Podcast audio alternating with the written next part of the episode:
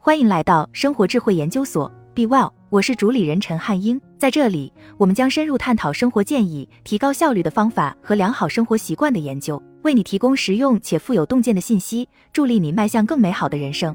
人类的大脑是如何工作的？为什么最好的作家会遭遇更大的写作瓶颈？理解思想发展的关键是先要了解进化过程吗？下面是我最近读的七本书，可以帮助理解以上问题。图一：人类解惑之书海。一、人类的思维是如何在物质宇宙中产生的？作者：约翰·安德森。图二：人类的思维是如何在物质宇宙中产生的？大家一看标题，可能认为这个是个反问句，就像我们怎么可能理解像人类思维这样神秘而无限的东西一样。其实不然。针对艾伦·纽维尔提出的齿轮如何叮当作响，活塞如何运转这个人类思维中的问题，安德森给出了中肯的答案。安德森认为，心理学有以下三个死胡同：一、忽略了大脑。赫伯特·西蒙和艾伦·纽维尔率先采用了这种经典的方法。早期的信息处理理论回避了人类大脑的功能如何实现这一问题，这导致了类似于串行计算机理论的产生，但它并无生物学上的可信性。二、忽略了思想。另一种观点是消除连结主义，其基本理论是假设我们可以从单个神经元网络支配的行为中推断出更高阶的心理过程。令人欣慰的是，在此假设下，计算神经网络可以很好的模拟这一过程。尽管如此，安德森认为这些网络只对人类行为中不合理的小部分进行了模拟。理解大脑需要综合考虑人类的意图、记忆和逐步思考的过程。三忽略了机制，还有一种观点是假设大脑需要适应现实世界，然后根据这些限制推断认知。虽然贝叶斯分析与记忆的统计模式相吻合，但这条路径最终回避了记忆在大脑中实际是如何工作的问题。安德森对人类的思维是如何在物质宇宙中产生的这一问题的回答，采用了思想理性的自适应控制理论，这是他长期发展的理论。我之前看过，他试图综合许多不同心理学领域的贡献来研究，以提出一个人类如何思考的合理模型。虽然有些人可能会嘲笑回答这个问题的可能性，但安德森的尝试是最前沿的解谜方式。二、专业知识通论，作者安德斯·埃里克森、杰基·史密斯。图三：专业知识通论。专家比初学者更专业，靠的是什么？一位国际象棋大师选择了正确的走法，一位医生做出了正确的疾病诊断。一位网球职业选手打出了完美的反手击球，是什么样的思维引导他们选择了正确的做法？相较于初学者，专家对专业知识表现出许多不同之处。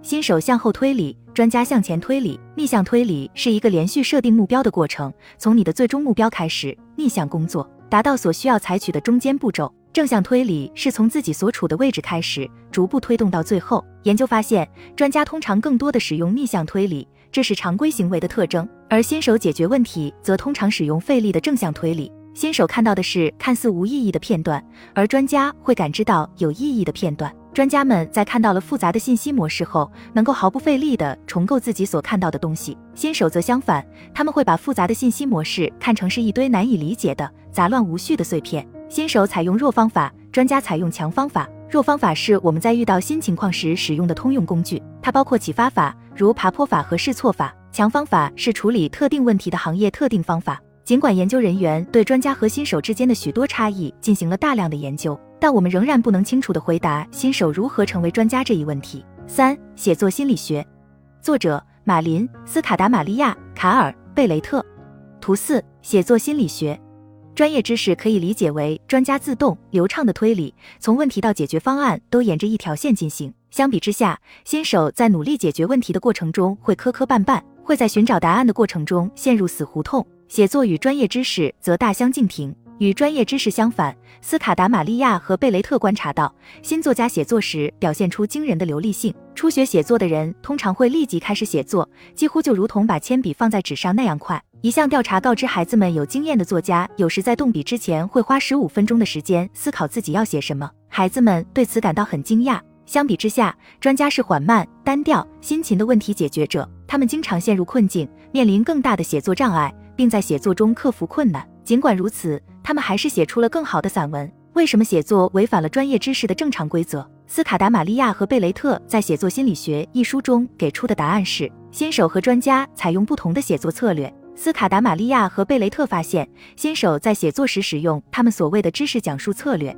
一个新手试图回忆尽可能多的想法，以符合主题和写作格式的惯例。当给孩子们一个写作提示，如应该由学生来选择他们所学的内容吗？孩子们会试着写出既符合这一主题，又符合文章观点整体格式的句子。与新手相反，斯卡达玛利亚和贝雷特认为，有经验的作家使用一种更复杂的过程，他们称之为知识转化策略。专家写作时会同时在两个问题空间中工作，在第一个空间要解决的是修辞问题，在第二个空间要解决的是内容问题。这个来回徘徊的过程是需要付出努力的，但它的结果是写的比新手更好。我发现《写作心理学》这本书很吸引人，既洞察到了我自己的写作过程，也肯定了我的观察。对于我来说，写作越来越难，因为我在写作方面做得更好了。四，我们如何学会运动？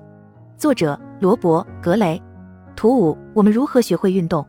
人们如何才能做到擅长运动技能？经典的答案是通过重复训练。我们通过一遍又一遍的重复正确的技巧，最终能完美的完成高尔夫挥杆、准确调整跑步步幅、精准跳投。格雷反对经典做法，他认为重复不仅不起作用，甚至靠它来掌握技巧是不可能的。相反，他认为运动技能是一个动态的适应性系统，我们的动作和练习要有适当的变化，以避免受伤，并调整我们的运动协调能力。我自己承认，在我的技能学习中，运动技能是一项空白，所以我很难判断格雷的观点是否是主流。尽管如此，我还是觉得他的想法是有道理的。尤其是考虑到人们理解自己的身体动作是多么困难的一件事。五、并行分布模型，作者大卫·易鲁梅尔哈特、詹姆斯 ·L· 麦克利兰。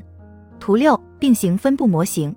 并行分布模型或称连接主义，认为我们需要了解大脑是如何思考的。这本书被认为是开启了计算神经网络研究的里程碑式书籍。这本书提出了一些基本的理论。一、分布式表示。连接主义认为，记忆或想法不是通过单一的符号或单元来表示的，而是在许多神经元中延伸出来的心理表征。依此说法，你对祖母、高中化学老师或布拉德·皮特的记忆的编码，不是你大脑中某个地方的单个神经元，而是由无数个单元激活的扩散模式。这种分布式表示考虑了稳健性，但也有缺陷。这些网络如何编码关系属性的问题，让认知科学家和机器学习研究人员都很困惑。二、思考是一种放松。现实世界思维面临的一个挑战是，它经常要在许多模糊的约束条件下进行推论。利用串行信息处理模型推论，通常会导致出现大量的可能性，这使得他们无法进行常识推理。连接主义网络通过让各种可能性相互竞争来打破这种困境。当不兼容的想法相互压制时，最终最可能的选择就出现了。这种放松是沃尔特·金奇的构建整合理论的主要部分。我在这里做了简要回顾。学习是通过不断修正错误完成的，正如分布式表示的训练也是通过反向传播完成的。其中误差被用来将神经网络各方面的权重调到整最佳配置。并行分布模型一书在我的书架上放了好几年。我目前的观点是，连接主义倾向于解释思维的直觉、感觉、思考的低级层面，而符号操纵则更好地解释了思维的理性、认知高级层面。六、新兴思想，作者罗伯特·希格勒。图七、新兴思想。